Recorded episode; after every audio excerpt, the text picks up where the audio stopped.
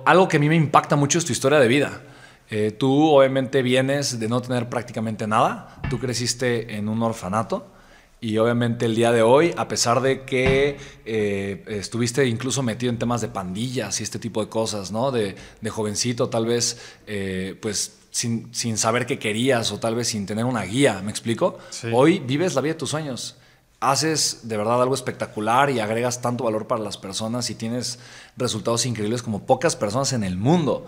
Eh, para el que no sepa, mi querido eh, Jorge tiene el podcast de Sinergéticos que eh, ha estado en el top de negocios varias veces y, ahí estará, ¿no? En el número uno de top de negocios en Spotify en español. Entonces, ¿cómo fue tu infancia, amigo? ¿Cómo, ¿De dónde vienes? Mira, yo nací en Ensenada, Baja California, amigo en 1984, tengo 37 años. Mi infancia pues, prácticamente fueron como nueve años. Yo he aprendido cuando me preguntan por mi infancia dividirla como en tres etapas. Pero en la historia corta es que mi papá embaraza a mi mamá, no se ponen de acuerdo. Mi papá iba de paso de Arandas, Jalisco, con intención de irse a trabajar a Estados Unidos.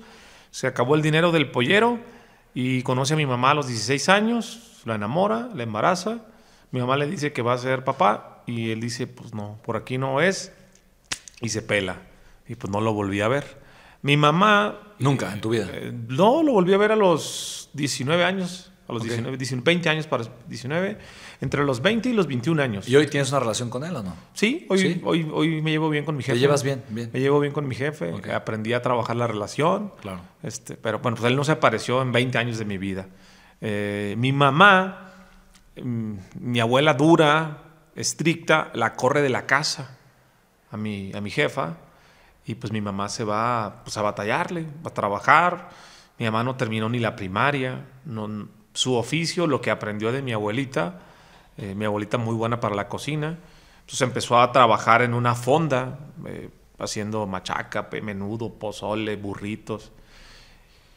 Eh, ganaba muy poco dinero, entonces por circunstancias de la vida, lo que pasó es que mi mamá me tuvo que dejar voluntariamente obligatorio en un internado. me aviento yo en un internado prácticamente nueve años. ¿Y en esos nueve años veías a tu mamá? Sí, sí la veía. Eh, cada dos meses veía a mi jefa. Cada dos meses. Cada dos meses veía a mi mamá. Y mira, yo, yo digo, tengo recuerdos de mi infancia. Yo, por ejemplo, me acuerdo cuando fui la primera vez al kinder, me acuerdo eh, pues de niño, ¿no? Cuando entré a la preprimaria y demás. ¿Entre qué edades estuviste tú en el, en el, internado? Yo debía estar en el internado entre el kinder y la primaria. Ok. Sí. O sea, varios años, ¿no? Nueve años. Nueve años. es mucho tiempo. Ahora, yo creo para un niño tener, tener su infancia así no es nada fácil, ¿no? No, es muy complicada. De hecho, fue tan dura mi infancia que yo la congelé. O sea, hay un proceso en, en psicología que cuando tú vives procesos traumáticos así muy cañones, no los puedes eh, procesar, los congelas. Es muy similar a cuando traes una bronca con tu pareja, con alguien, pero un bronco, ¿no? dices, ahorita no, no, quiero hablar de ese tema porque me pongo mal, ¿no? Que no lo puedes procesar, que tú mismo ya sabes que no lo vas a poder procesar. Sí, fue, fueron cosas muy duras. Eh, pues mira, para ponerte en contexto a ti y a toda la audiencia, eh, tú tienes hijos, yo tengo hijos y nuestros hijos vibran en el amor y tratamos de darles lo mejor de lo mejor, en tiempo, en dinero, en amor, en comunicación.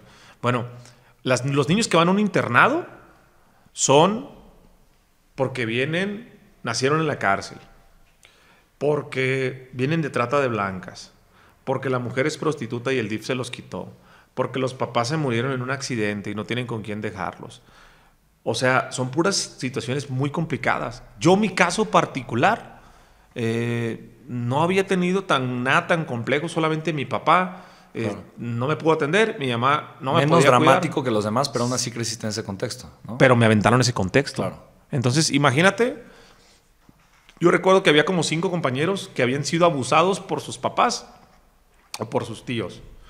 Hoy que entiendo mucho más que uno no da lo que no tiene, pues por eso me pasó lo que me pasó. El contexto en el que yo fui, imagínate, había niños de, bueno, ya eran unos hombres de 15, 16 años. Los encargados, las personas que iban. En el internado había cinco monjas, ¿va? Para 60 niños.